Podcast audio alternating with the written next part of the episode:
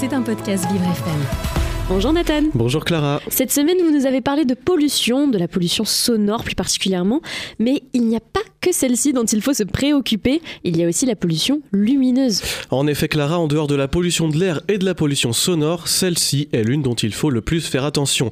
Depuis la révolution industrielle et du fait de la croissance de la population mondiale, la lumière artificielle est devenue de plus en plus présente dans l'environnement, ce qui pollue la nuit. Alors quand on évoque le terme de pollution lumineuse, on pense souvent au fait qu'il devient de pouvoir observer les étoiles autour des grandes villes, et c'est vrai, plus d'un tiers de la population mondiale ne voit plus la Voie lactée quand il fait nuit, mais ce phénomène ne se limite pas à ça, c'est aussi un danger, une source de perturbation pour la biodiversité. Plus précisément, euh, on perturbe les cycles de reproduction, on perturbe le cycle du sommeil, on perturbe les cycles de migration et j'en passe. On estime que la pollution lumineuse est responsable de la mort de centaines de milliers d'oiseaux et de milliers de milliards d'insectes chaque année, et puis bien évidemment elle représente un gaspillage énergétique non négligeable. Catastrophique, c'est énorme. Enfin, des milliers de milliards d'insectes, c'est...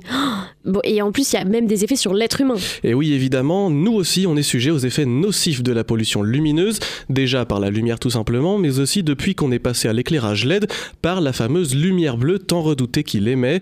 Résultat, sommeil altéré, retard pour s'endormir, troubles de la mémoire, de l'humeur, de l'attention, risque cardiovasculaire et puis risque de cancer, de diabète ou d'obésité. Voilà encore une liste longue de pourquoi est-ce qu'on devrait limiter la pollution lumineuse. Et alors, qu'est-ce qui est mis en place pour lutter contre ça? Eh bien, déjà, il y a tout simplement la réglementation. La plupart des éclairages doivent être éteints dès 1h du matin. Des normes techniques sont à respecter pour ne pas émettre trop de lumière là où elle n'est pas nécessaire. Mais le problème, c'est que cette réglementation ne suffit pas. Déjà, tout simplement parce qu'elle n'est pas assez appliquée. Les sanctions prévues en cas de non-respect de cette réglementation ne sont jamais appliquées. Et puis, il n'y a pas assez de contrôles qui sont faits. Et puis, cette réglementation, elle est incomplète. Elle ne concerne pas la voirie, les événements extérieurs et les équipements sportifs n'ont pas de contraintes. Et la règle sur l'orientation des éclairages ne concerne pas assez de cas. Et comment est-ce qu'on peut faire alors pour agir? Parce que j'ai l'impression que c'est désespéré. Mais euh, peut-être qu'on peut faire quelque chose nous-mêmes pour lutter contre cette pollution lumineuse. Eh bien, tout simplement, à la maison, vous allez déjà pouvoir éteindre systématiquement chaque pièce quand vous n'y êtes pas. C'est pas Versailles ici. Et puis, euh, vous pouvez aussi songer à installer des minuteries ou alors des détecteurs de présence pour que la lumière, la lumière s'éteigne automatiquement. Tout ça va déjà éviter de générer de la lumière inutilement.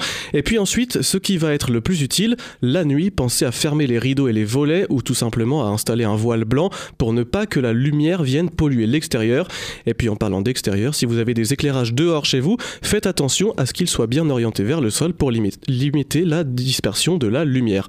Voilà de très simples mesures qui vous permettront de réduire l'impact d'une pollution nocive pour nous et pour la biodiversité. Et puis ça pourra même faire des économies. Que demander de mieux? Eh bien oui, c'est gagnant-gagnant. Exactement. L'actu vert de Nathan Drey, c'est à écouter tous les matins dans le 7-9 de Vivre FM. C'était un podcast Vivre FM. Si vous avez apprécié ce programme, n'hésitez pas à vous abonner.